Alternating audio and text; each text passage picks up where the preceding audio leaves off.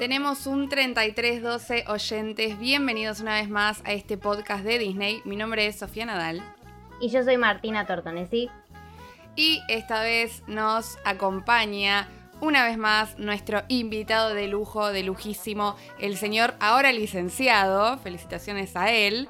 Perdón, Eh, perdón, perdón, pausa. Acá tenemos dos licenciados, gente, dos Nos licenciados. hemos recibido. Estos minutos para felicitarlos. Bueno, preséntalo a quien ya sabemos que va a entrar ahora en este momento, nuestro invitado, y ahí los felicitamos a los dos. Que si, que si ya vieron el título de este nuevo episodio, ya saben a quién tenemos, porque hemos, habíamos adelantado que este señor iba a volver a acompañarnos en un episodio para hablar de Mandalorian. Y nos referimos a nuestro especialista de Star Wars favorito, el señor Santiago Obesiuk.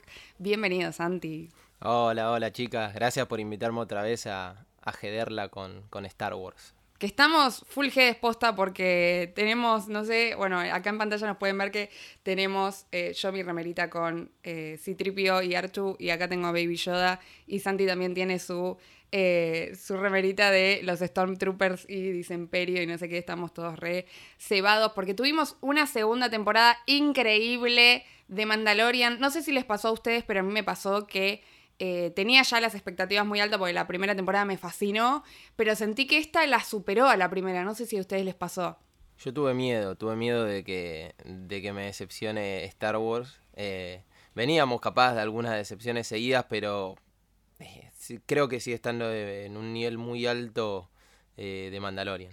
Yo creo que los primeros capítulos dije, uy, como medio que hoy LPM me parece que se quedaron sin ideas o que están haciendo tiempo, pero después remontaron, remontaron y la verdad que me viene gustando un montón. Y reitero, como dije en el capítulo anterior, que por ahora de todo lo que es la saga Star Wars y de todas las series, películas y demás que hay, por ahora viene siendo lo que más me gusta, lo que más me mantiene enganchada y entretenida. Así que, así que nada, sí, la verdad que esta serie, esta segunda temporada me terminó gustando un montón.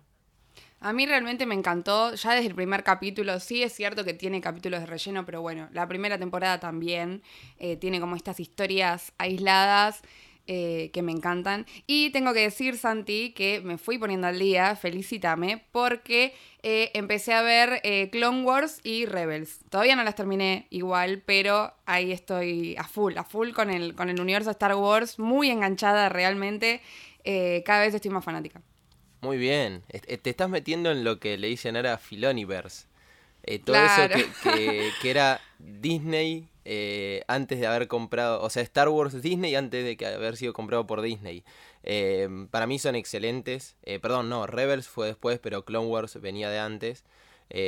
Para mí son excelentes. Encima, ahora que las nombrás, hay muchos personajes de la serie que aparecen acá en la en esta segunda temporada de Mandalorian y de a poco se empiezan a cruzar todas las historias, así estos crossovers se van a empezar a cruzar y bueno, después vamos a ir hablando y también a futuro eh, prometen bastantes eh, así aventuras eh, cruzadas entre la- las series. Tal cual, está llena, llena de crossovers eh, y cameos y apariciones de personajes que son súper importantes en el universo Star Wars, que también venimos a eso a debatir. Así que yo creo que ya a esta altura nos podemos ir metiendo en lo que fue la serie, la segunda temporada. Así que ya de por sí les avisamos que vamos a hablar con spoiler. Eh, claramente, si no vieron esta segunda, bueno, si no vieron la primera, calculo que ni siquiera están acá, ¿no? Pero si no vieron la segunda, vayan a verla entera, porque vamos a hablar bien en detalle, vamos a hablar de todos los personajes, de dónde vienen, y vamos a debatir teorías eh, y demás. Así que, spoiler alert, a partir de ahora, vayan a ver la, la temporada nueva y después vienen y siguen escuchando este podcast.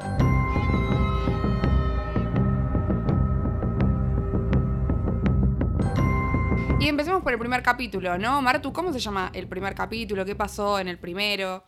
El primer episodio es de Marshall y lo más importante de todo es que vemos que Mando y Baby Yoda siguen estando juntitos. El bebito Baby Yoda, que para mí, yo quiero decir algo, para mí en esta temporada le dieron mucha más personalidad a Baby Yoda que en la anterior. Ay, ¿Ustedes sí, qué Los opinan? primeros capítulos. Los primeros capítulos me encantó, me encantó porque nos dieron una banda de, de falopa de Baby Yoda. Onda, era cameo con Baby Yoda metido dentro de un baldecito. Cameo con Baby Yoda comiéndose huevitos. Cameo con Baby Yoda comiendo un pulpito. No, me encantó. comiendo alfajorcitos. No, no, me encanta, me encanta. La verdad, eso fue lo que más me gustó de los primeros capítulos. A mí me gustó mucho que, que, ya se empiecen a conocer con Mando. Por ejemplo, estamos hablando del primer episodio en el que Mando saca los... Eh, Flame Burst, ese, como no me sale lo que le dispara del brazo, se me fue el nombre. Los pajaritos silbadores. Ahí está. Los pajaritos silbadores. Eh, y ya sabe eh, Baby Yoda que se va a pudrir todo, entonces me gusta como saca la manito, toca y se cierra en el huevo, ¿viste? tipo, yo, yo me guardo. Sí, sí, sí, tal cual. Ante el momento de, de peligro, dice adiós, te Y, me, y se guarda en el huevito. Bueno, acá lo que vemos en este primer episodio es que justamente se lo ve a Mando que empieza una búsqueda por encontrar a los Jedi o a los de la especie de Yoda para, eh, para llevarlo y poder cumplir su misión como había terminado en la primera temporada, que su misión a partir de ahora iba a ser esa, que, que lo iba a tener que cuidar como si fuese su propio hijo y que pudiese eh, llevarlo al planeta al que pertenece o retornarlo con, con los Jedi y que empiece su, su, entrenamiento, ¿no? Bien, y después que Mando va a este primer planeta, tienen nombres muy random, sinceramente no me acuerdo el nombre del primer planeta, pero ahí va, consigue la información y le dice, tenés que ir a buscar a tal lugar que en realidad le habían dicho que tenía que llevarlos con lo de su especie, pero Mando sigue insistiendo en ir a buscar a los de su especie, porque él quiere buscar mandalorianos para que le digan tipo cómo llevarlo a los Jedi. Eso no entendemos muy bien, yo imagino que debe ser como un sentido de pertenencia, decir yo no sé dónde estoy parado, capaz mis compatriotas saben ubicarme, pero bueno, él está buscando mandalorianos en sí para después poder encontrar a los Jedis y efectivamente volvemos a un planeta ya muy eh, visitado que es Tatooine. Va a parar a Tatooine, eh, se encuentra con este eh, personaje, va directamente a otra vez a Mos Eisley, que es donde la zona donde estaba Luke, y ahí le dicen, mira, tenés que ir a Mos Pelgo, que es un lugar nuevo, mucho más aislado, que es como un pueblito en medio de, de la nada, y ahí vas a encontrar un mandaloriano. Me gusta a mí mucho en esta primera parte, igual está en toda la serie y en toda esta temporada, pero en este primer capítulo es más western que nunca. A mí me encanta eso, me encanta el estilo western eh, que le da. Y en un momento va a una cantina, todo ahí en silencio, viene eh, Convoy. Y hay un movimiento de cámara que me encanta y te revela a el traje de Boba Fett. Ese amague, el primer amague de la aparición, que encima en el episodio anterior habíamos hablado de que se rumoreaba bastante que podía aparecer Boba Fett, y me encantó porque ya el primer episodio dijeron, ah, sí, querías a Boba Fett, toma, mira, te muestro la armadura, pero en realidad no es Boba Fett. Sí, la verdad que hay un montón de, de, predicciones que aparecieron en, en, el primer episodio que hicimos nosotros sobre la primera temporada que se cumplieron un montón. Esta sería la primera predicción que, se cumplió. Este era más que nada un silencio a voces, porque un secreto a voces, perdón, silencio a voces, no sé por qué, un secreto a voces, eh, de que se sabía que lo iban a hacer aparecer, ya se había hablado de algunos eh, cameos, pero bueno, efectivamente aparece Boba Fett un poco desnutrido, porque muy flaquito, y vos ves que se saca el casco, y ahí como que va medio para atrás Mando, que todavía sigue muy sorprendido, pensando que los mandalorenos ninguno se saca el casco como él. Y nos encontramos que en vez de Boba Fett es Timothy Olyphant. Yo me puse feliz igual porque lo banco. Qué hombre.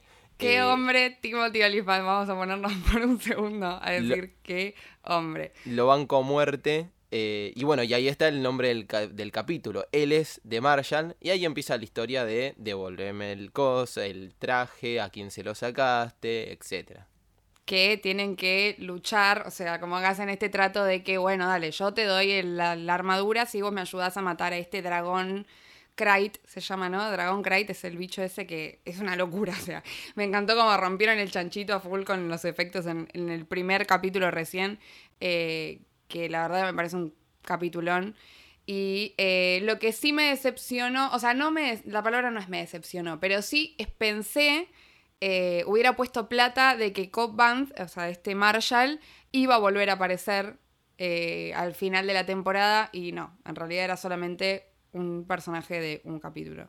Para mí va a aparecer, después vamos a hablar, pero en una de las futuras series que, que ya eh, planteó Lucasfilm. Y es un personaje que venía de antes. Cobb Vanth había tenido su aparición en em, digamos, todo lo que nosotros vemos en los productos televisivos y cinematográficos de Lucasfilms es como lo más grande. Pero después sacaron un montón de libros y hay una trilogía que se llama trilogía Aftermatch o Consecuencias, que está eh, escrita por eh, Chuck Wedding, se llama el, el, autor.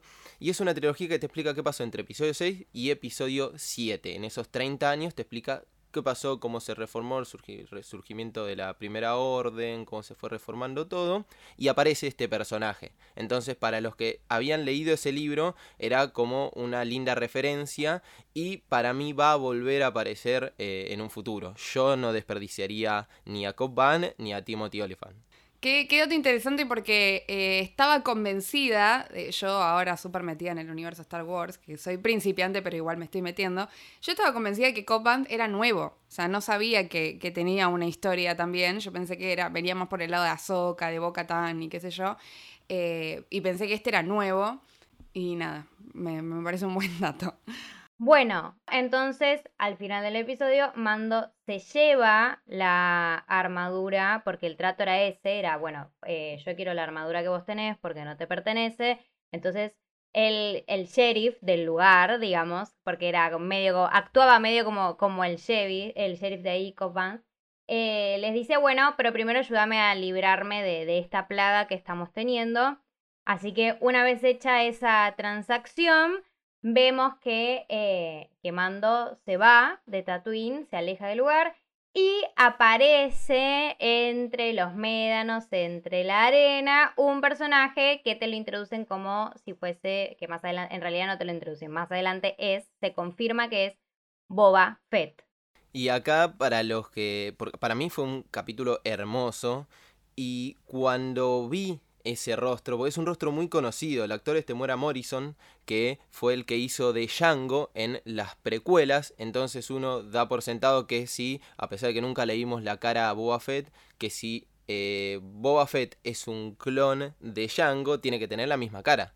Entonces cuando se vio este actor, todos instantáneamente dijimos, es Boba, eh, todo demacrado. Y muchas veces no, o sea, ya habíamos dicho en la temporada pasada que se estaba jugando un poquitito con que aparecía no aparecía Boba Fett, pero en la trilogía original, en el sexto episodio, se muere. De una forma muy boluda, pero se muere Boba Fett. Y acá eh, yo cuando lo, vi no pude acceder a la versión de original. Esta película de 1983. Ahora, a George Lucas le encanta hacer cambios y el tipo metió una versión en 1997 en 2004 y en 2011. O sea, hay tres versiones después de esa película modificando cualquier cantidad de cosas. Y yo la versión que había visto es que cuando se cae Boba Fett y se lo come el Sarlacc, como que la cámara se queda ahí y el bicho eruta. Entonces vos decís, ¿qué sentido tiene que te lo enfoquen ahí, que, que, se, que se muestre eso? Eh, yo dije, ahí está vivo, tiene que estar vivo. Ya en lo que ahora es leyenda, pero en cómics previos a la compra de Disney, lo habían revivido a Boba Fett, había un montón de aventuras. Después con esto que cambió el canon, ya pasó a ser algo no oficial. Entonces supuestamente no estaba vivo y esta sería la primera aparición de, de Boba Fett. Pero me parece muy interesante eso porque es un personaje que había llamado bastante la atención en su, en su momento. Pero bueno, ahora, eh, digamos, en, sería por primera vez que aparece de forma oficial en imagen, digamos, en algún producto audiovisual, después de lo que pasó en episodio 6. Aparte, corregime si me equivoco, pero yo siempre veo que entre los fanáticos, medio como entre el fandom de eh, Star Wars, que lo siguen en todo, tipo cómics, eh, series, todo lo que sea, se viene hablando demasiado de Boba Fett hace un montón. Eh, como, como, de cuándo va a aparecer, cuándo sabemos que no murió, entonces qué pasó, y como que había una ansiedad porque aparezca Boba Fett en algún producto de Star Wars que eh, me parece que, bueno, ¿qué, te parece a vos, Santi, como fanático? ¿Tipo, cumplió con las expectativas? Eh, ¿Realmente vos sos tan fanático también de, toda esta leyenda que, que, tiene que ver con el personaje o qué te pareció? A mí no, no me llama mucho la atención Boba Fett en sí. Me llama mucho la atención, sí, los Mandalorianos. Tiene una historia muy interesante. Se explora mucho en Clone Wars y en Rebels. Eh, pero me pareció acertada la participación acá en, la, en esta segunda temporada. Eh, e, e, es, lindo volver a ver estos personajes porque es un personaje que se podría desarrollar mucho más, porque es eh, un tipo un, extranjero dentro de lo que son los mandalorianos, porque en realidad él no lo es, tiene nada más el traje que heredó de su, de su padre, ¿cómo es que le decían? El Foundling. en, el, en la serie es lo mismo que es Mando. Así que me parece interesante para desarrollar y bueno, después vamos a ver que, todavía como que le queda bastante historia. Bien, entonces ya podemos pasar a lo que es el segundo capítulo. Este tenía bastante para teníamos bastante para hablar de este primer capítulo porque aparecen un montón de cosas y tenemos un segundo que ya tal vez es el primero, que es medio de relleno, si se quiere, que igual a mí también me gustó tenemos eh, este segundo episodio que se llama The Passenger o La Pasajera, en este caso porque sabemos que es mujer, eh, en inglés no tiene, no tiene género, pero acá ya sabemos que es una madre con sus huevitos, los cuales eh, Baby Yoda se los va a comer igual. Baby Yoda se la pasa con hambre en esta temporada, ¿vieron? Baby Yoda se la pasa con hambre y además a Baby Yoda le hacen, o sea, yo siento que Baby Yoda aprovecharon y le hicieron mucho más daño en este en esta temporada, ¿viste? es como que en el episodio anterior unos que venían en una moto malos, tipo lo tiran al piso, ¿me entendés? Acá una araña casi se lo come. Es como, no, por favor, protejan a Baby Yoda, les pido, por favor. y a mí este personaje, el personaje de esta madre, me dio mucha ternura. O sea, me da. Este episodio fue un episodio que me hizo sufrir. O sea, me hizo sufrir, me le hizo pasar mal. Porque vemos que que la gente de la, de la Nueva República, como medio como con una especie de control vehicular, le pedían a Mando que se identifique, Mando se las pica, tiene que esconderse, se esconde en unos glaciares y aparece que ese glaciar justamente era eh, un nido de arañas mutantes enormes, gigantescas. Y yo lo que no termino de entender es por qué la Nueva República está tan yuta en ese sentido. O sea, se notaba que no era una nave del imperio, le habían dicho que era una nave, que el modelo era una nave preimperial o algo así, ¿no? Entonces, ¿por qué lo persiguen tanto? ¿Por qué lo molestan tanto? Sí, tipo, ¿cómo, cómo funciona eso? Tipo, no entiendo bien cómo, cuál es el régimen eh, que, que, está ahí en ese momento. Tipo, ¿quién tiene, por qué ellos tienen el control de andar chequeando quién está en cada planeta y lo que sea? Para mí la respuesta es porque son, son rati. Es, es así, es porque es, eh, como, como le introducía eh, Martu, son, son vigilantes. O sea, a ver, la única diferencia entre el Imperio y la Nueva República es que unos son unos cínicos eh, asesinos, pero el control creo que lo tienen que, aplicar igual.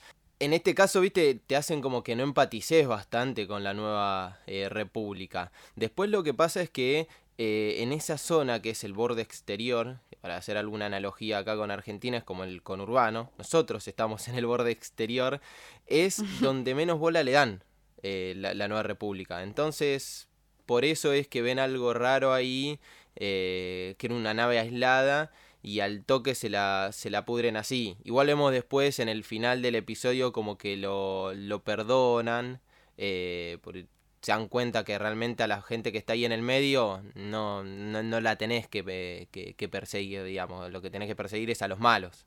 Sí, hacen como una especie de, chequeo, de, hacen como una especie de chequeo de su historial y ven que, eh, ven que él había ayudado a detener a los de la pandilla de la temporada anterior, ¿no? Claro, entonces le, dicen, bueno, te lo perdonamos porque eh, nos, nos ayudaste un poquitito. Claro. Tal cual. Y lo perdonan y oportunamente lo ayudan a luchar contra estas arañas gigantes que aparecen. Que voy a decir algo, este, eh, aparte de ser bastante relleno, este episodio igual me gustó, a mí me gustaron todos los episodios. Pero este me dio muy, muy onda Alien Fit Harry Potter. O sea, una, tipo las arañas gigantes son muy Harry Potter. Eh, y Alien es tipo los huevitos esos que estaban ahí fue medio como una mezcla de esas dos cosas y dijeron, bueno, vamos a hacer un, episodio de, arañas gigantes y un peligro nada más y vamos a poner a Baby Yoda comiendo huevitos y a la gente le va a gustar. Igual sí, o sea, a mí me gustó.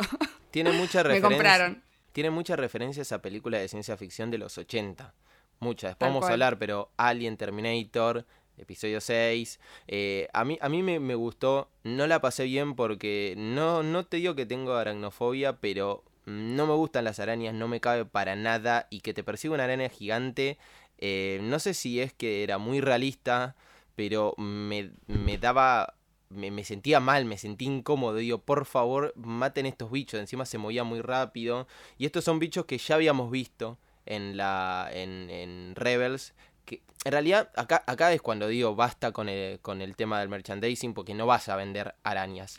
Son dos bichos distintos los que aparecen en Rebel, que, se le, que la raza es Krina, y estos que aparecen acá son iguales. Ustedes ven dos imágenes y es el mismo bicho, es como que te digan una araña, eh, una patas larga y otra, no sé, una tarántula. Es araña igual. Claro. Bueno, en este caso son como dos tipos de raza distintas, pero estas están basadas en un diseño original que había hecho Ralph McGuire, que fue el que hizo el storyboard y al que le debemos toda la estética prácticamente de Star Wars original, para el episodio 5. Y va a aparecer en el planeta de Yoda. Eh, por suerte no aparecieron porque eran bichos, son bichos bastante feos. No los quiero ver más, eh, por favor. eh, igual te digo que ya pasando al tercer episodio, el momento que más miedo me dio, o sea que peor la pasé, literalmente lo sentí en el cuerpo, que la pasé muy mal, de verdad, es al principio del tercer episodio, ya pasando al tercer episodio que se llama The Heires o La Heredera, que acá entra otro personaje de que vamos a hablar también un montón. Pero el principio, principio de este episodio yo casi me muero. Literalmente me agarró un mini infarto por un segundo y dije, no, no, que se comen a Baby Yoda con el huevito entero, que lo tiran al agua y sale un bicho tipo, no sé, que es como un kraken, ponele, eh, que se come el huevito entero. Y yo dije, no, no, por favor. La pasé extremadamente mal. Te juro, eh, la pasé muy mal porque la verdad que Mando es bastante torpe, como todo bien, o sea, lo está recuidando igual, pero es bastante torpe como padre. Hay un episodio que lo pone a, a Baby Yoda a conectar cables y yo dije, dale, hermano, es un bebito, mira cómo se, se, electrocuta, ¿me entendés? Tipo, bueno, ni hablar. Y en este, en este casi me muero. Pero la pregunta es, ¿quién es la que aparece a salvar el día? Boca Tan Cries. Y arrancamos con lo, las, las apariciones. Es un gran personaje. Este viene de Clone Wars. Y a ver, eh, ¿quién es? Porque los que vimos las, las series animadas podemos entender, podemos decir, ah, la tenía acá, o che, qué bueno que apareció. Eh, es más, si no me equivoco, este personaje no se rumoreaba que iba a aparecer. A ver, al ser mandaloriana, y estamos hablando de una película que se llama The Mandalorian, es muy probable que aparezcan todos los mandalorianos que vimos están apareciendo a poco, pero eh, no creo que no había rumor de que aparezca Boca Tan eh, que a ver quién es, es una de las mandalorianas pertenecientes a una familia, vieron que yo les dije en el, el, capítulo que hicimos el resumen de la temporada pasada, que son distintas familias las que pelean por Mandalor, tipo algo así como Game of Thrones, y bueno, y en este caso es una de las que está en contra de Previsla, el más malo, digamos, contra los Lannister. No digo que son los Stark, pero eh, porque también tiene sus cosas, pero bueno, era uno de los personajes eh, que había trabajado con eh, Obi-Wan, con vos, Sofía, estás viendo Rebels, con Sabine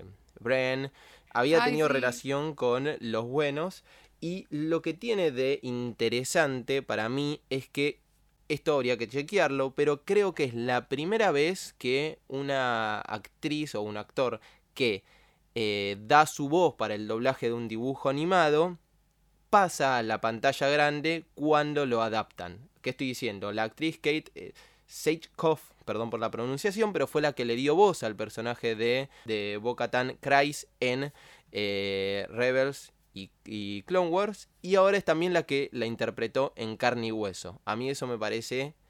O sea, creo que no había mejor manera de llevarla a la pantalla y para mí le queda muy bien el, el personaje. Sí, y Santi, vos que mencionabas esto de, de, de las familias, eh, y que también hay como distintas eh, ramas, como si fuese una religión que tiene distintas ramas.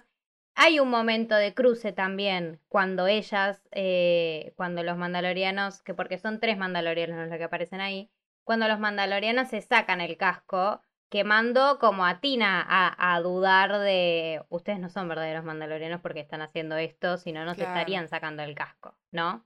Es un cabezadura, porque lo primero que le dice, vos no sos mandaloriana. Claro, termo, y, termo lo, mal. y lo primero que le responden, eh, bueno, lo primero que dicen es Dank Farrick, que me encanta porque es la puteada galáctica que tienen ellos.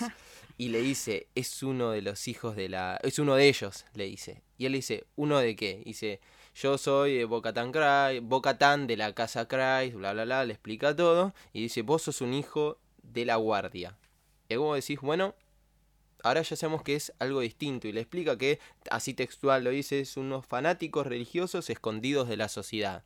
Y ya te das cuenta que esto de que no muestren la cara no era de los mandalorianos, ya habíamos visto mandalorianos que no mostraban la cara, muchísimos, diría todos, y nos damos cuenta que este grupo de los que estaban en el subsuelo de Nevarro son este grupo fanático, justamente los que rescataron a, a Din Sharin y digamos no, no fue el mejor lugar para caer. Me pareció, pero recontra interesante que hayan abierto una puerta ahí eh, a la historia, digo, como, le da mucha profundidad a la historia y al personaje de Mando y, te recuestionás de dónde viene, ¿no? Porque lo que sabíamos de la, de, las, de la temporada anterior era que, bueno, que lo salvaron, que se lo llevaron cuando era bebito y qué sé yo.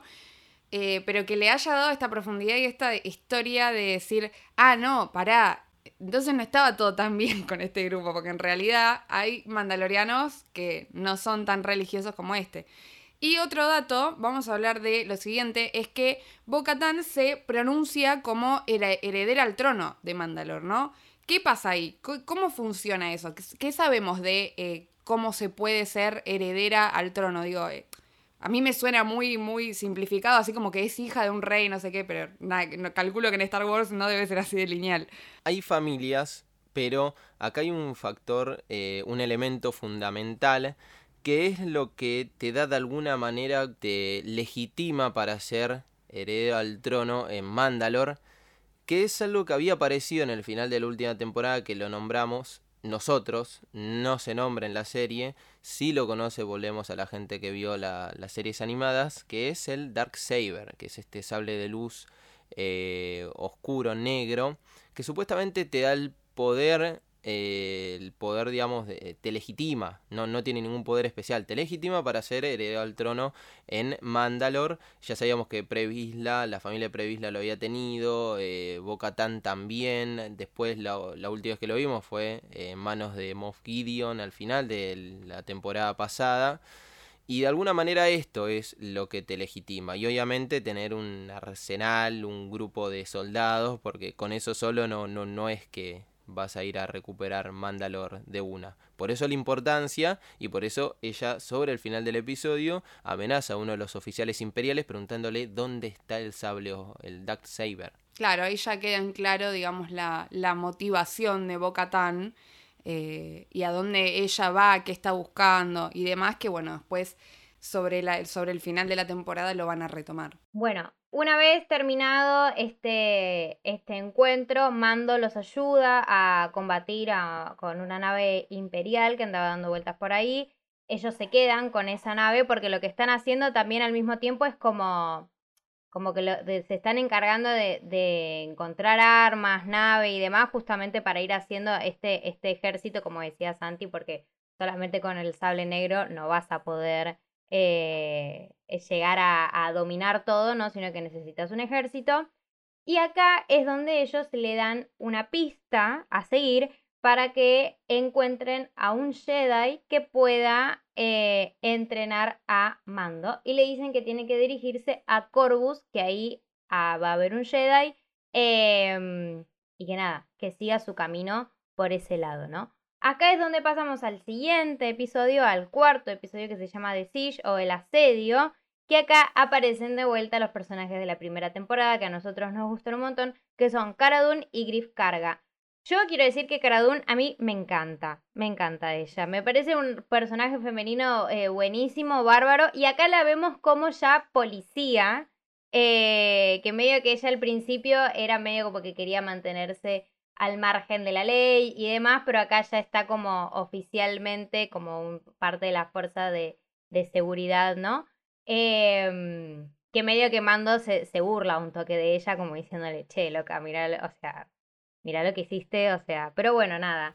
Eh, cuestión, ¿qué ocurre en este, en este episodio? En este episodio la verdad que tenemos otro que es medio de relleno también, digamos como el de las arañas, porque ¿qué pasa? Claro, como decías vos, en el episodio anterior pasan un montón de cosas, aparece Boca Tan, qué sé yo, ya se menciona al final del episodio a Ahsoka Tano, que es otro de los, eh, de los personajes que también se rumoreaba que iban a aparecer.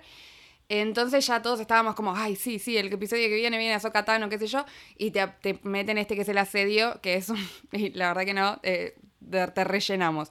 Eh, entonces vuelven estos amigues conocidos de la primera temporada, y ¿qué pasa? Tienen que ir a, eh, a, un lugarcito tipo central ahí que tienen los del imperio para entrar y robarles unas armas que qué sé yo, que necesitan. Básicamente una misión para rellenar este eh, episodio. Y nos vamos al final de ese episodio, porque acá viene la revelación, más revelación de, todo, el, de todo el episodio que es cuando ya cerca del final, ya robaron todo, están ahí adentro, y qué sé yo, y ven un mensajito de eh, em, el, que era el doctor, o doctor no, como el científico, entre comillas, em, que quería a Bebito Yoda en la primera temporada. ¿Y qué está diciendo? Le habla a Moff Gideon, es un mensaje a Moff Gideon que le dice, no le voy a fallar la próxima vez, no sé qué, que ya eh, tenemos, estamos haciendo experimentos y ahí nos enteramos.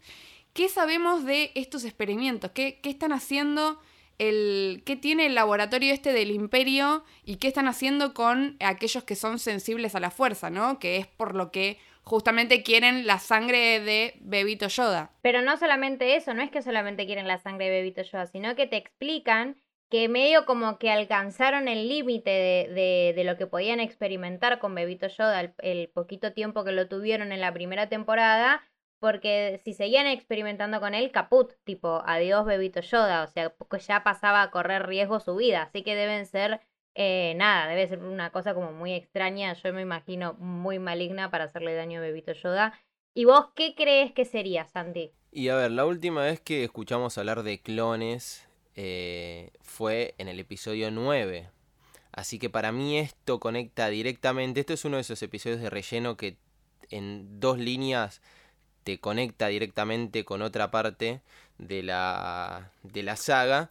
Porque para mí, yo sospecho, eh, ahora spoiler alert obviamente para los que no vieron episodio 9. En episodio 9 nos damos cuenta que el líder supremo Snoke en realidad era un clon de eh, el emperador Palpatine, que es el que está atrás de todo esto, la mente maestra atrás de todos los planes del imperio, la primera orden de los Sith, de todo.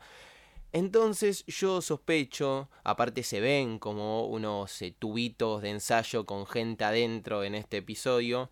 Yo, este episodio estoy hablando del episodio 4 de, de, la segunda temporada de, de, Mandalorian. Yo sospecho que le están... Atención con esta, a ver. Vuelve, el término, este es otra, vuelve el término midiclorianos, que es un término muy odiado en el fandom de Star Wars porque es lo ah, que volvió racional a la fuerza que yo está, tengo un coso de amor-odio porque yo estoy mucho del lado científico, menos el religioso, pero bueno, la fuerza parecía todo místico en la trilogía original y en las precuelas George Lucas dijo, me cago en la, en, la religión y, perdón por la palabra, pero eh, le te voy a tener que poner algo científico. Los miriclorianos supuestamente son seres microscópicos que tienen la capacidad de transmitir la, fuerza. Entonces es como si fuesen neuronas. Cuanto más midiclorianos tenés vos, más sensible vas a ser a la fuerza porque más interconexión va a haber y más movimiento eh, fuércico, como sea, digamos, de la fuerza, va a haber en tu cuerpo. Entonces justamente yo al tener tanto nivel de, de, de en su cuerpo, para mí le van a sacar la sangre, para hacer la transfusión, así crear Snoke y así lograr revivir al emperador. O sea, esto te conecta con el final de la segunda de la segunda trilogía. ¿Puede ser Flash mío? Sí, pero para mí atás dos o tres cabos sueltos y te da este resultado. Anótenlo, gente, anótenlo para más adelante este dato que Santi nos está brindando en este momento porque ya vieron en el capítulo anterior tuvimos unas cuantas predicciones que se cumplieron, ¿no? Así que estén atentos y cuando salga una película nueva que tenga que ver o que vuelvan a mencionar a los midiclorianos, nos van a venir a decir, Santi tenía razón. Y una cosa más que aparece de vuelta es el personaje este azul, que es el que primero aparece en, el, en la primera temporada, que Mando lo captura y ahora se ve como que medio que está trabajando así medio de, secretario, lo tienen, medio de, en, más que de secretario, medio como de che pibe. Entonces lo, lo volvieron a, a meter acá en este episodio y los ayuda a pelear un poco. Bueno, en el siguiente episodio, que se llama The Jedi, y como su nombre ya lo indica, pasa lo importante, pasa lo jugoso, que también ya habíamos predicho. En realidad no lo habíamos predicho, era como dice Santi, era un secreto a voces, porque ya estaba confirmado que la presencia de, esta actriz para interpretar a Ahsoka Tano. Santi, vos en el episodio anterior ya nos habías contado un poco de Ahsoka. Eh, ¿Querés retomar un poco más la, historia para quienes no hayan escuchado el episodio anterior y no sepan quién es Ahsoka? Obvio, obvio. A mí me parece un personaje interesantísimo, de mis favoritos. Eh, está en el top 3, creo, que eh, con Obi-Wan, Luke y Ahsoka. Y a ver, nos vamos a remontar primero a ver quién es el director. El director de este episodio es Dave Filoni, uno de los showrunners de Mandalorian, creador de Clone Wars. Es fundamental este tipo para la segunda etapa de Star Wars en, eh, en Disney, pero para la etapa, digamos, de lo que son las series, no, no la trilogía principal de la saga Skywalker, sino para todo este mundo menos conocido. primero y principal a mí me parece un genio, y es realmente el heredero de George Lucas.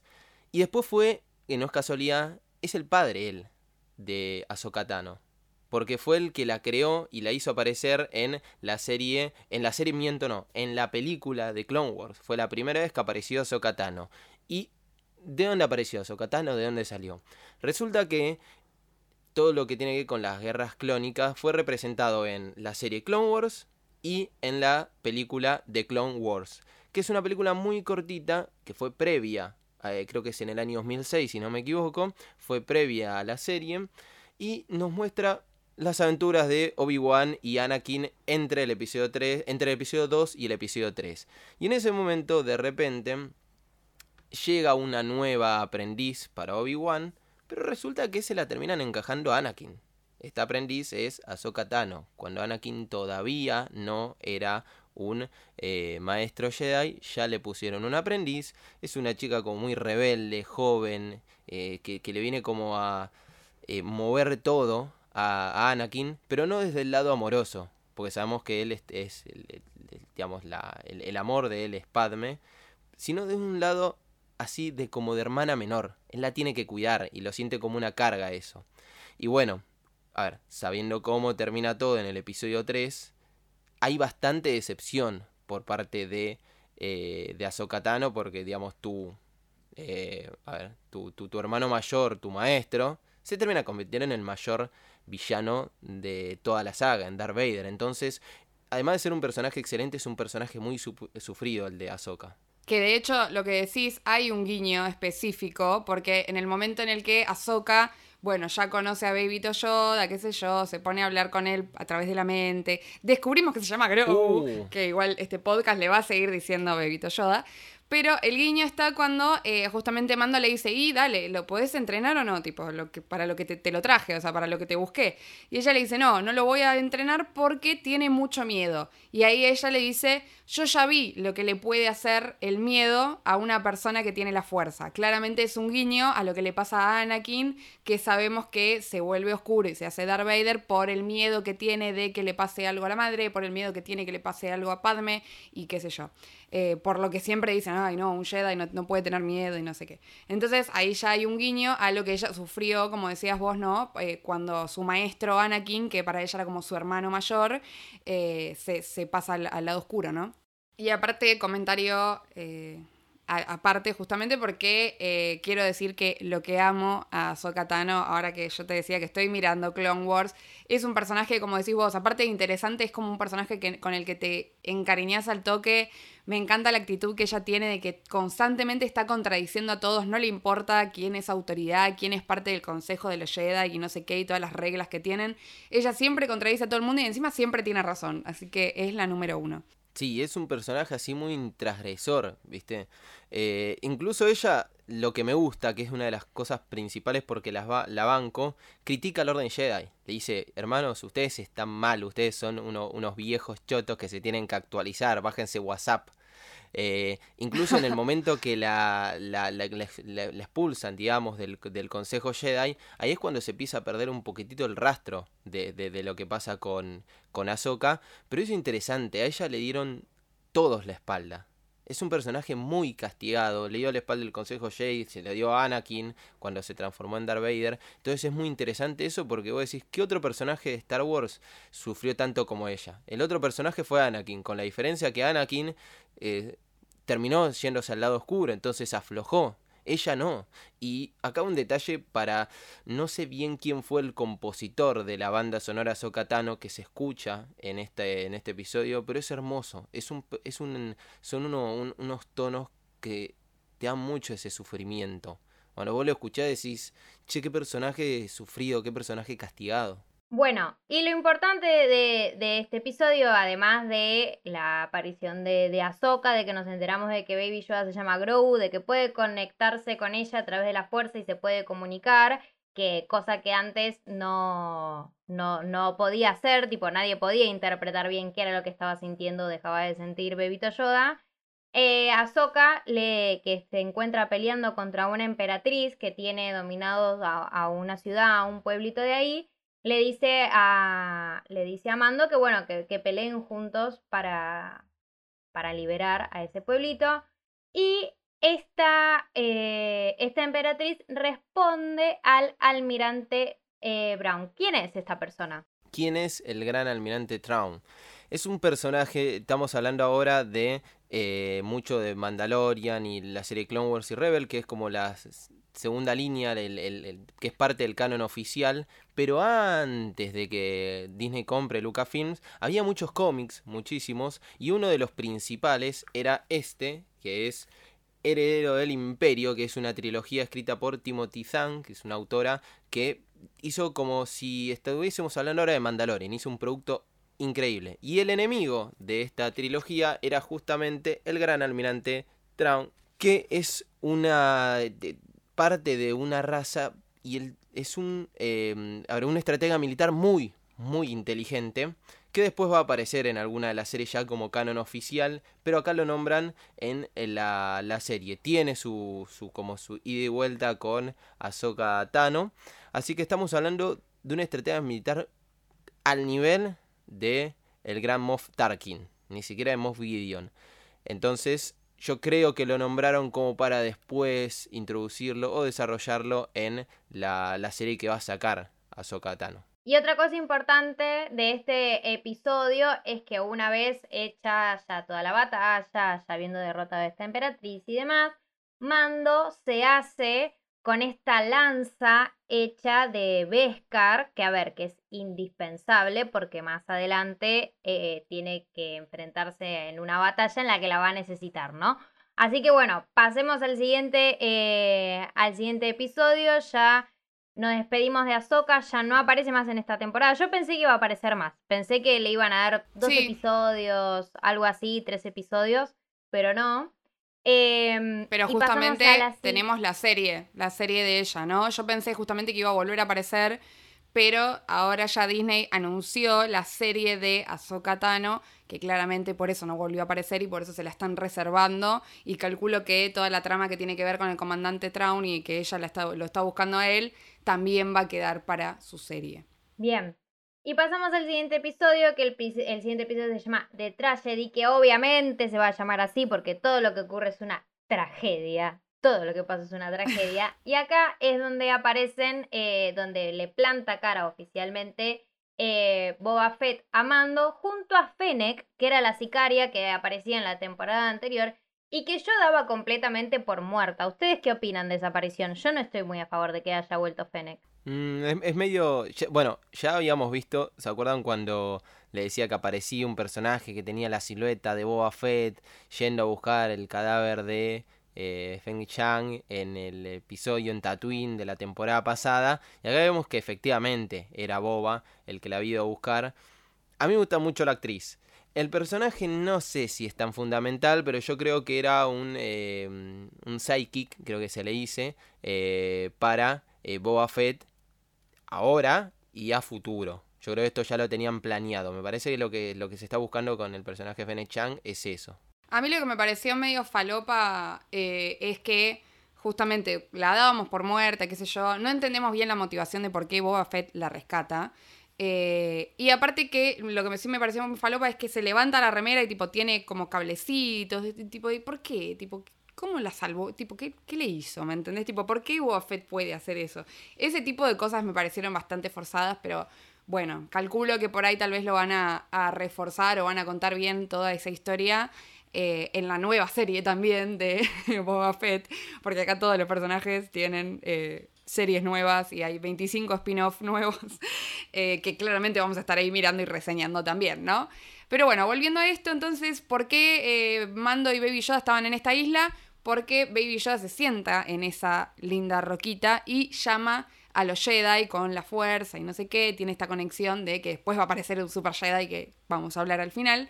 Eh, tenemos la tragedia en la que lo rescatan, eh, va, lo rescatan, no se lo llevan eh, los Dark Troopers y me da mucha bronca otra vez, ya me estuve quejando de Mando por cuidar mal a Bebito Yoda, pero me da mucha bronca en este capítulo porque el boludo de Mando se olvida el jetpack y no sale volando a rescatar a Bebito Yoda y va corriendo como un hombre normal, o sea, hermano, podías volar, tipo, me das una bronca increíble. Eh, y otra cosa que también voy a decir, no sé si es crítica o lo que sea, sí me pareció muy rápida y muy conveniente a la trama la lealtad de Boba Fett con Mando, no sé si les pasó. Tipo, muy de la nada, bueno, sí, yo te voy a ayudar a rescatar al Child porque ahora te debo lealtad y no sé qué. ¿Por qué? O sea, no sabemos por qué. Tipo, como que una motivación medio muy forzadita, ¿no? No, es un personaje muy honroso, eh, Boba, eso es lo que parece raro. No lo habías visto antes eh, siendo honroso, no ves un camino del héroe en él. Eh, sí, algo que me pareció muy lindo es volver a ver con el traje a Boba Fett, full modo badass, ahí pateando todo. que le queda medio chica igual. Está, dirigido por Robert Rodríguez, o sea, tuvimos, tuvimos nuestro capítulo tarantinesco de alguna manera en The Mandalorian. A mí lo que me encanta de eh, Boba Fett, cómo aparece, es cómo los destruye a los troopers. Tipo, me, encanta que a los Stormtroopers los hace mierda. Tipo, que no, no les tiene piedad, les rompe todo el casco. tipo, viste que por lo general cuando los Stormtroopers mueren es como que les pegan un tiro y ni se, ni se ven lastimados ni nada. En este caso él los destruye todos, les rompe el casco, les atraviesa la cabeza, los mata. Tipo, me encanta ese nivel de violencia que hubo en este capítulo. Sí, y hablando también de esto que mencionaban de la lealtad y demás, no solamente la lealtad de Boba y la lealtad de Fennec, porque Fennec también se pone a, pelear junto a ellos. Yo creo que más que nada era la cuestión esta de, de, bueno, del voto de confianza, de, bueno, mm, si me vas a devolver eh, mi armadura, eh, que te la podrías quedar perfectamente, bueno, si me la vas a devolver, voy a pelear con vos. Em, es que encima no se la devuelve, perdón, tipo, eh, Boba Fett se mete a la nave, porque en realidad Boba Fett se la pide y él le dice, no, no, porque vos no sos mandaloriano porque estás mostrando tu cara, toda esa cuestión termo de, mando. Y después Boba Fett va y se la saca directamente, tipo, no se la, tipo, se mete de polizón a la nave y se la saca. Pero, a ver, no, está mostrando su cara porque justamente le está pidiendo el traje. E, el, tipo no va a andar con una, con una bandana tipo, no sé, piquetero para que no se le vea la cara. Pará, y hablando de trajes, muy cortito. ¿Qué onda los Dark Troopers? ¿Han aparecido ya en el universo Star Wars? Porque me parecen como demasiado poderosos. Tipo, no entiendo por qué el Imperio no tiene un millón de esos Dark Troopers. Son juguetitos nuevos, esto. Van a ser ah, ¿son nuevos? Son juguetitos ah, nuevos. Interesante. Eh, se, puede confundir con los DIT, Death Trooper, los, los, Troopers de la muerte, que son los que ya habían aparecido en el final de la temporada pasada y habían tenido su primera aparición en eh, Rogue One que son soldados altos negros. eh, que me parece a mí súper facheros. Estos son otros, los Dark Trooper, que son directamente robotitos. Que hacía rato que no veíamos robot malos. en Star Wars digo, porque la última vez que los vimos fueron los eh, el ejército de droides de, mm, de la Federación de Comercio. Claro. Y bueno, habrá que ver qué pasa con, en el medio con esos Dark Troopers para que no aparezcan en la última trilogía, ¿no? Porque la verdad que, digo, son como un bonus track importante para el Imperio porque realmente son re invencibles. Pero bueno, ya hablando eh, y cerrando con este capítulo, vamos a pasar al séptimo, que es el primer capítulo sin bebito Yoda. Lloramos. No tiene ni un cameíto, no tiene nada. Lo extrañé demasiado. Eh, ni hablar de lo que a, lo voy a extrañar la tercera temporada, pero bueno. Tenemos este capítulo que se llama The Believer o El Creyente, en el que vuelve un personaje que habíamos dicho que podía volver, que es Mayfield, que es, era, era el, como el del capítulo de relleno del, de la temporada anterior, que eh, iban y entraban en una prisión a rescatar un tipo y no sé qué. Que lo vemos que efectivamente está preso, básicamente, que está al mando de eh, Cara digamos, ¿no? Ella va y lo puede sacar porque ella ahora está metida con toda la eh, sheriff de la, de, la, Nueva República y no sé qué. Eh, pero bueno, vuelve Mayfield y esta vez lo queremos bastante porque está full anti-imperio, recontra, en contra de, eh, del imperio, recontra revelado y está también muy amichi con Mando, ¿no? Porque tenemos, aparte del casco de Mando, que él se lo saca, y Mayfield le dice, no vi nada, no pasa nada. Dice, digamos, re amiche en ese sentido, ¿no? Sí, volvemos a tener ahora un guiño a lo que es el género del western, porque tenemos el asalto al tren clásico de esas películas. Eh, se tienen que meter al tren, de ahí eh, todo, todo los piratas, todo eso me, parece muy, muy lindo. Y como decía Sophie, que eh, por primera vez tiene que mostrar la cara y acá te muestra el amor que tiene por Baby Yoda el tipo es capaz de, eh, de dejar de ser un creyente, ahí va el nombre del capítulo, con tal de salvar a su hijo. ¿Puede ser que haya tenido algo de influencia Boca Tan en esta decisión de que él dijo, bueno, ya fue, me lo saco también? ¿O qué opinas? Yo creo un camino, todo. Eh, creo son no, nada está puesto de casualidad. Para mí está muy, muy bien armada esta segunda temporada. Porque con tantos eh, personajes interesantes e importantes que no haya sido un adventure, ¿me entendés? Eh, este, esta temporada fue increíble. Eh, me parece que es todo como un camino, lo que le fue pasando al, al principio, la conexión que tiene con, con Baby Yoda, que ve que Boa Fett se saca el casco, que... Mm, Cobb se saca el casco aunque él no sea mandaloriano, que bo también se lo saca, sumado a eso a que está en una situación límite en la cual se lo tiene que sacar porque si no no consigue lo que necesita para salvar a Baby Yoda. ¿Y qué opinamos sobre esto? O sea, creemos que ¿qué opinan? Empecemos a lanzar predicciones para el episodio para el episodio no, para la temporada siguiente. ¿Creen que a partir de ahora Mando va a empezar a ser un poco más flexible con el tema del casco? ¿Creen que van a abrir una puerta a esto que decías vos, Santi, anteriormente, de darse cuenta de que en realidad él venía de una secta este, muy marginal y va a empezar a como alejarte un poco de, la parte ortodoxa de todo esto? Yo creo que sí, creo que en la temporada pasada va a haber mucho de esto, mucho de Mando conociendo el, pasado de Mandalor. Creo que, a ver, al estar con Boca Tan, va a empezar a conocer realmente todo lo que es el, man, em, el, el credo y a darse cuenta que él estaba siendo parte de los extremistas, eh, eso sumado a todo lo que fue aprendiendo a lo largo de estas dos temporadas. Sí, yo opino lo mismo. La verdad me parece que la entrada de Boca y la introducción de lo que significan las diferentes familias, como decía Santi, dentro de, de Mandalor y las diferentes líneas eh, religiosas y qué sé yo, eh, ya introduce esta idea de que, bueno, el tipo se va a estar dando cuenta, se, se, entera cosas nuevas de la historia de Mandalor, o sea, como lo lo del sable negro, que él no lo sabía.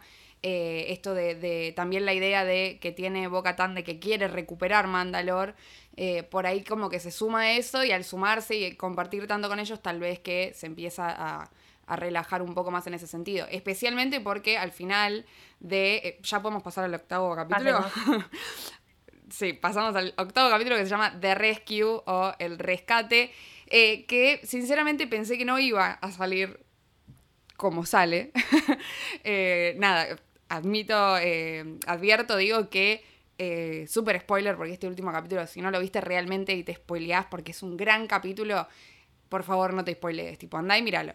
Pero ya hablando, eh, me encanta eh, que todo el mundo al principio le dice que no, él pide ayuda a todos lados, tipo, por favor, ayúdenme, que no sé qué, a esta misión, no sé qué, y todo el mundo le dice no, no, no, eh, Boca Tan le dice que no, Cara le dice que no, qué sé yo. Ahora, cuando Mando dice, pero se llevaron a Bebito Yoda. Y todo el mundo, sí, vamos a rescatar a Bebito Yoda. No, de Child, como no. Eh, que igual sabe, porque a mí me dicen, no, tenés que rescatar a, a Bebito Yoda. No me importa, dejo todo. Eh, pero me encantó cómo todo el mundo se arremetió con eso. Y, y nada, hablando, ¿no? De, de vamos, eh, bueno, hablemos un poquito del, capítulo en general. ¿Qué nos enteramos en este capítulo? Yo creo que al principio del episodio hay bastante eh, foreshadowing o predic- eh, premoniciones de qué va a pasar al final. Porque pensá que ya arrancamos con dos naves que aparecen en el episodio 6, que tengo acá el DVD, que es el, la Esclavo 1, que es la nave de, eh, de, de Boba a pesar de que no aparezca en el episodio 6, eh, él sí eh, está. Y la, clase, la nave, el transporte imperial, digamos, la lanzadera la- de clase Lambda. Es la nave esa que hermosa, que tiene como la, el ala arriba y las dos de costado, que es en la que viaja el emperador. Es como para transportar a gente de importante en el imperio. Y bueno, vemos que ellos eh, lo que están tratando de atrapar es al doctor Pershing, que es este eh, doctor en, en clonación o especialista en clonación para decirle para que sacar la información de dónde está Moff Gideon para poder recuperar a Yoda bebé y acá me gusta mucho el guiño en eh, cuando está el piloto amenazando a Cara de que si no los deja ir le dispara al doctor Pershing y saben que lo necesitan vivo y le dice yo estaba ahí, ahí empieza como todo el tema moral si realmente la rebelión eran buenos o eran muy sangrientos, como lo de- pasó, se mostró en Rogue One, y le dice, yo estuve en la Estrella de la Muerte, y me gusta que le responde Cara Dune, le dice, ¿en cuál? ¿En cuál? Sí, Qué sí. picante. Me encantó, me encantó. Me encantó también el protagonismo que tienen. eh, como es un momento medio como girl power en el que Cara con Fennec y con Bo-Katan entran y pelean y qué sé yo y se, se meten y pelean contra los troopers y qué sé yo. Y me gustó porque no me pareció forzado viste que está como esto de que en todos lados ahora fuerzan los momentos girl power el momento feminismo el momento de las mujeres empoderadas y qué sé yo. Medio como pasó con eh, en- con Marvel eh, en ese famoso momento de Endgame. Pero en este momento específicamente me gustó porque no me pareció forzado, me parece que se dio re bien y que queda re piola. Y me, me gusta mucho la escena en la que ellos están subiendo el, el ascensor. Ellas están subiendo y a, y a Cara se le traba el, el arma, ¿viste? Y están como subiendo re tranquilas, y qué sé yo, ella destrabando el arma. Y apenas se abre la puerta, ta, ta, ta, ta, ta, tipo a full, full eh, tiros. No, me encantó. La verdad que eh, es un gran capítulo. Y acá es donde vemos el momento especial e importante por el cual Mando era indispensable que tuviese la lanza de Beskar, porque eh, llega, se encuentra con Moff Gideon, justamente que tenía prisionero a Bebito Yoda con unas esposas, todo cansado de, de estar Ay, no, golpeando troopers contra la, contra la pared. Este, y que justamente, eh, nada, resulta que este sable negro, como había dicho Santi antes, es un sable que puede atravesar prácticamente todo, excepto el Beskar, que justamente es el material del que está hecho en la armadura de mando, y este sable.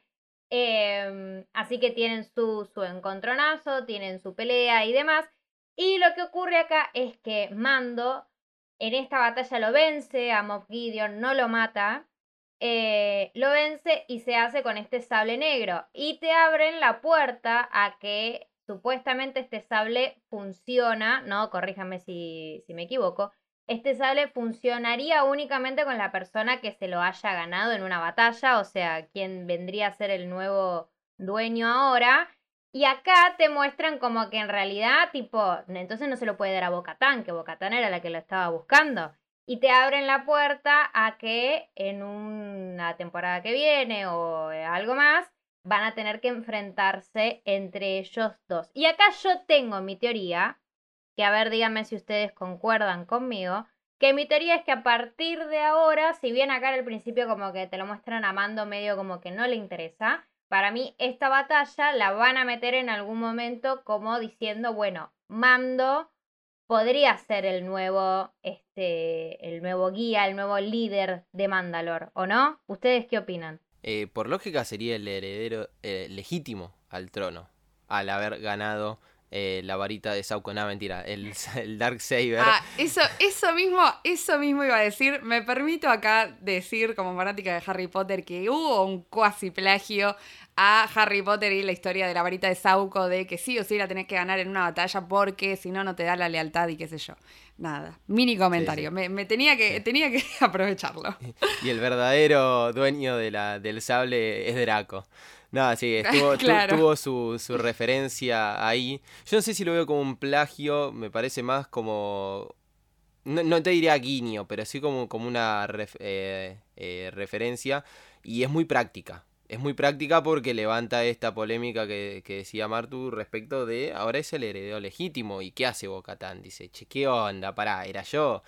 Pero acá hay como algo en el medio que algunos lo tomaban como un error porque Bocatán ya lo recibió sin haber peleado de mano de Sabine Bren que se lo da y ella lo toma. Pero vos decís acá, ah, hay un error. Yo no creo que haya un error, porque está Filoni atrás.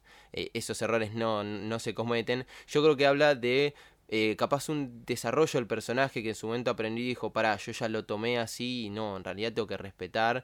Y el otro es que tenés a Moss al lado que te está diciendo, ah, ahora qué haces. Y no va a aflojar ahí, no lo iba a agarrar. Así que tenemos eso, un lindo desarrollo para la tercera temporada.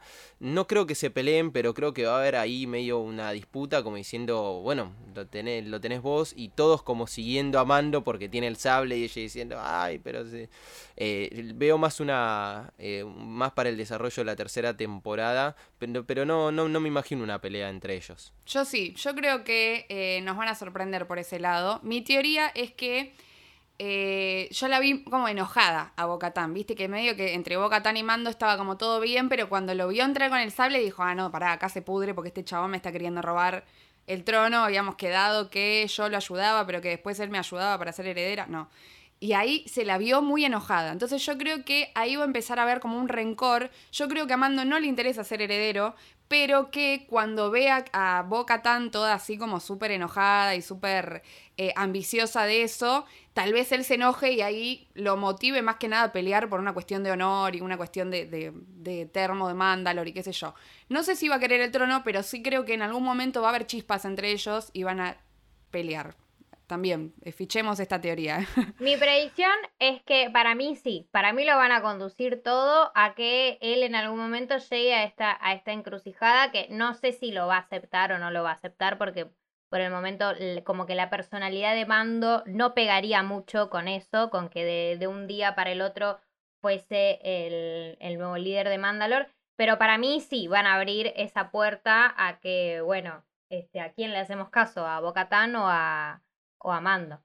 Y para cerrar este episodio tenemos una aparición ultra especial. ¿Quién aparece acá? A mí me gusta que eh, en el momento que vuelven estos Dark Troopers y dice, se te terminó el, el crédito, le dice, entre otras cosas, Moff Gideon, de repente aparece el ruidito ese de cuando se está acercando una nave se dan vuelta y ven que aparece un X-Wing. Y me gusta porque Cara dice, ah, qué bueno, un X-Wing. O decís, claro, esto lo de la República mandaron uno solo. Y en el momento ahí se empieza a Pero poner ¿a quién mandaron? O sea. No, que claro. no necesitan más. Eh, y vos decís ese X-Wing solo. Y ahí cuando empezás a ver cómo se pone eh, Yoda bebé que para las antenitas, las, las orejitas, y vos decís, Ay, sí. hay una conexión. Y de repente, a ver, esto los, voy a retrotraer un poquitito al capítulo eh, al capítulo 5, ahí está, donde aparece Sokatano, que le dice, lo tenés que llevar a Titan para que un Jedi lo eh, que se conecte con un Jedi. Y acá nos ponemos a recapitular un poco y vemos cuáles son los Jedi que están vivos a esta altura. Seis años después de episodio 6, bastante después de la purga del emperador. Y hay dos. Uno que está vivo es, obviamente, Luke eh, Skywalker, que lo tenemos ahí a Luke, eh, que no sabemos dónde está ahí porque después del episodio 6. Y el otro es Ezra, Ezra que no sabemos tampoco dónde está. Yo lo sabía, yo lo sabía. ¿sabes cuál Estaba levantando la mano porque dije, yo sé cuál es el otro, yo sé. ¿Sabes cuál es el tema? Que en el momento que vos ves que aparece alguien con capucha, decís, listo, es un maestro Jedi. Lo dicen. Cuando ven que saca un sable, el sable es verde. El problema es que los dos tienen el sable verde. Claro. No, Ezra y eh, Coso y Luke tienen sable verde. Yo en el momento acá voy, eh, a, hablar, capaz, me voy a poner medio eh, egocéntrico, pero yo en cuanto vi el sable y la forma del sablecito que Luke tiene en el episodio 6, porque al principio te, le juro, yo sospeché, dije, no, no creo, es muy difícil, no es raro, pero es difícil que lo hagan aparecer a Luke es algo muy complejo, es una jugada arriesgada. Y cuando lo vi dije, no puede ser. Y ahí te juro, te juro, ¿eh? Me empecé a largar a llorar. Para mí Luke es yo mi lloré También. Levante la mano quien lloró. Yo, no, no, no. Yo lloré también. Yo para mí Luke es Fue muy emotivo. Y ahí Pero aparte cómo estaba dirigido, ¿no? La verdad que en ese sentido, cómo fueron eh, construyendo todo ese suspenso y al mismo tiempo la emotividad. Eh, me parece que está muy bien manejado, fue increíble cómo estaba dirigido todo ese final. Eh, yo lo reconocí, voy a decir que lo reconocí porque me di cuenta que eh, tenía una mano, tipo en un momento tenía una mano cuando usa la fuerza, qué sé yo, y en la otra tenía un guante. Y dije, ¿a quién le falta un brazo y quién tiene un sable verde? Luke Skywalker. Skywalker. Y ahí ya dije, no. Y pero fue como, aparte son como 10 minutos, no sé, bueno, 10 minutos es un montón, pero son 5 minutos en los que el chabón estaba con la capucha, estaba full luchando y qué sé yo. Y vos tenés el corazón completamente parado, o sea, vos no lo podés creer y estás, por Dios, sacate la capucha, por Dios, sacate la capucha. Sí, claro. Yo, perdón, vengo a cortar este momento de tanta dulzura y a decirles... Amiga, estamos a punto de llorar. Y a decirles que ese CGI me la bajó muchísimo. Está mal, sí. Muchísimo. Eh, parecía podría un ser filtro de Snapchat, parecía. Ni siquiera uno de No, pero podría ser peor.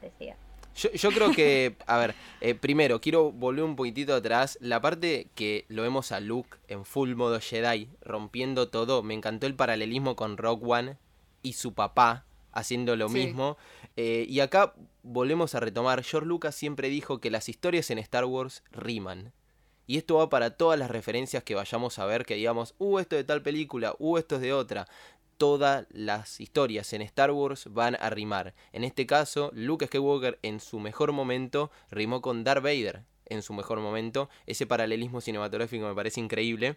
Y después el momento que estamos esperando todos, que es cuando se va a sacar la capucha, que decís, quiero ver, quiero ver, ¿a quién van a poner? Yo sinceramente dije, tenés a Sebastian Stan haciendo de Falcon and the Winter Soldier, que sabemos que Sebastian Stan es igual a la Mark Hamill. Sí, es igual. idéntico. Yo dije, lo tienen que usar, por favor, están trabajando los dos para la mía empresa.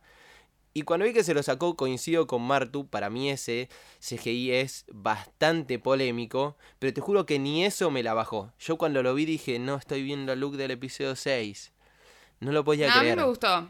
O sea, no, no, es que me gustó el CGI, pero sí me gustó que fuera Mark Hamill. O sea, está bien, no hubiera estado mal que usaran a Sebastián, pero no me importa. O sea, a mí me gusta que esté Mark Hamill ahí porque es parte del, del folclore de, de, Star Wars, ¿me entendés? Eh. Tipo, me gusta que sea él, no, no me importa. A mí lo que me preocupa... No quiero a alguien que sea parecido, no quiero un doble. No me molesta el CGI porque me gusta saber que el que está atrás es Mark Hamill, ¿me entendés? Como que, que eso me reasegura, me da, me da seguridad, me da emoción. A mí lo que me preocupa es que qué es lo que va a pasar en la temporada que viene que si vamos a por un lado tenemos la historia de Mando, por otro lado tenemos la historia de Bebito Yoda, porque terminan separados. Y a mí lo que me preocupa es que ese CGI vuelva a aparecer en la tercera temporada, que vuelvan a abusar de ese CGI y que termine de decir, no, hermano, venías tan bien con todos los efectos especiales y demás, y que ahora acá este, te, me pongas este filtro de Snapchat, la verdad que me la baja un montón. Espero que recurran a otra Y hablando de eso, hablando de eso, momento predicciones. ¿Qué va a pasar con Bebito Yoda? O sea, ¿para ustedes efectivamente terminó la historia ahí o va a volver a aparecer? Mi momento predicción es que van a, para mí van a ser, van a volver a, mostrar un poco en paralelo las, las dos historias ahora que se abran. Por un lado la parte de Mando y por otro lado la parte de Bebito Yoda Con la parte de mando, para mí, obviamente, va a pasar lo que dije antes con Bocatán, tipo que se va a desatar medio que esa, esa disputa. Y sinceramente, del lado de, de Bebito Yoda, no se me ocurre mucho que puede llegar a ocurrir. Sí, o sea, sí sé que tiene que ocurrir algo muy grave como para que después en, en las secuelas este, Luke esté tan aislado del mundo, o sea, como que esté tan aislado del mundo y tan... Eh, como con poca, tan poca fe de, de, lo que puede hacer la fuerza, ¿no? No se me ocurre qué cosa ocurriría específicamente, tal vez vos, Santi, eh, que sos un, licenci un, licenciado de Star Wars, lo sabés. Eh, para mí sí, se, se, dividen los caminos. Yo creo que no vamos a ver a Baby Yoda por lo menos por la tercera temporada. No me pondría mal si tampoco lo evitan en la quinta. Está sacando a un jugador, al, si no es el número 10, es el 9, Baby Yoda. No, no mentaba, es el 10. Sacaste al 10 del equipo, pero bueno, 10. sacaste al 10. 10. Eh, sí. Yo creo que vamos a ver en la tercera temporada, como ya dijimos, explorando todo esto, de todo el tema de, de Mandalore, del credo, a Din Sharin, aprendiendo. Probablemente lo veamos eh, con Bo-Katan yendo a recuperar Mandalore. Yo creo que se va a explorar mucho la cultura mandaloriana en la tercera temporada. Y por otro lado, para mí, no sé si va a volver a aparecer Luke. No sé si va a volver a aparecer porque también tenemos en cuenta que se lo lleva a la Academia Jedi que después, un par de, de, años antes de episodio 7, o sea, podríamos decir 10, 15 años en el futuro a partir de Mandalorian, Ben Solo destruye la Academia, la Academia Jedi. No, no, no es a, mí me llegan, él, pero... me llegan a dar a Bebito Yoda muerto en eso, o sea, que es medio que la teoría que está dando vueltas, ¿no? Eh, si Baby Yoda muere ahí, yo me mato. O sea, no miro nunca más nada de Star Wars. Yo creo que no. Para mí, para mí va, eh, es el Neville Longbottom de. Volviendo a Harry Potter, el Neville Longbottom es el otro Chosen One. Eh, para mí va a seguir claro. vivo de alguna manera si ya lo hicieron zafar de la purga, que todavía no sabemos quién lo sacó del templo Jedi en Coruscant, que sabemos que él estaba, no era que era un Jedi que estaba en algún planeta por ahí aislado, estaba donde se pudrió todo, donde el emperador mandó a Darth Vader a destruir a los Jedi directamente, no mandó a soldados.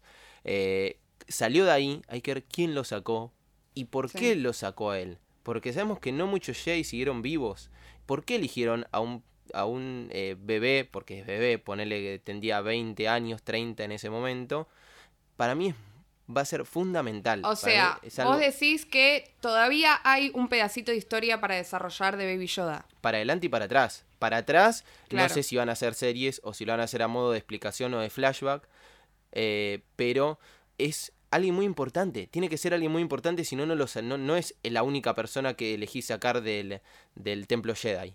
Sí. ¿Quién lo sacó? Yo ¿Fue tengo, Ahsoka? Sí. Eh, yo Ahsoka no creo porque ya dijo que ya no, no sabía. No lo conocía. Pero ¿quién fue?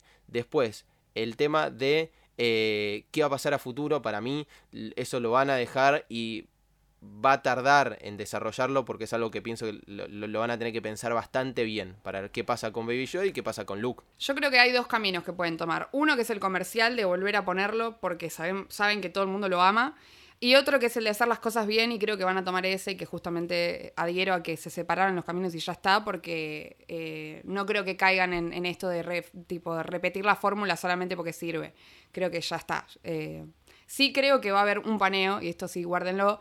Para mí, no, Luke no aparece ni en pedo, de nuevo, pero sí para mí va a haber algún paneíto de algo tipo de Baby Yoda entrenando con alguno que otro bebito tipo alguno otro niño Jedi, pero no mucho más que eso.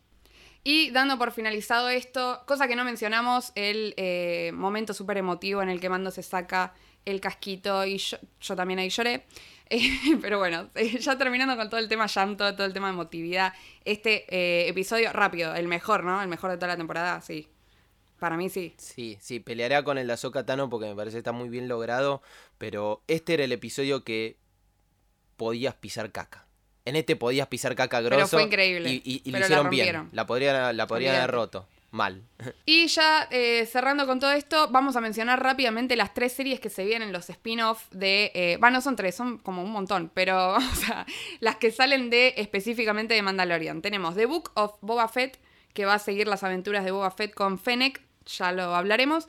Rangers of the New Republic, que también sale de, de Mandalorian, digamos, va a estar medio en, ese universo, eh, y se podría hablar de la parte militarizada de la Nueva República, eh, que acá Santi decía, eh, hablábamos fuera, que tal vez probablemente aparezca Cara ahí. y después tenemos, bueno, a Sokatano, que como habíamos dicho, seguramente sea ella buscando al almirante, Después tenemos, bueno, The Bad Batch, Andor, Lando, eh, la película nueva, Rogue Squadron, bueno, un montón de cosas, pero en principio las que salen, se desprenden de Mandalorian son esas. Así que, bueno, queremos saber ustedes sus teorías, queremos que nos cuenten qué opinaron, qué les gustó de esta temporada, qué episodio fue su favorito, qué personaje les gustó más, cuál eh, de estas series esperan más.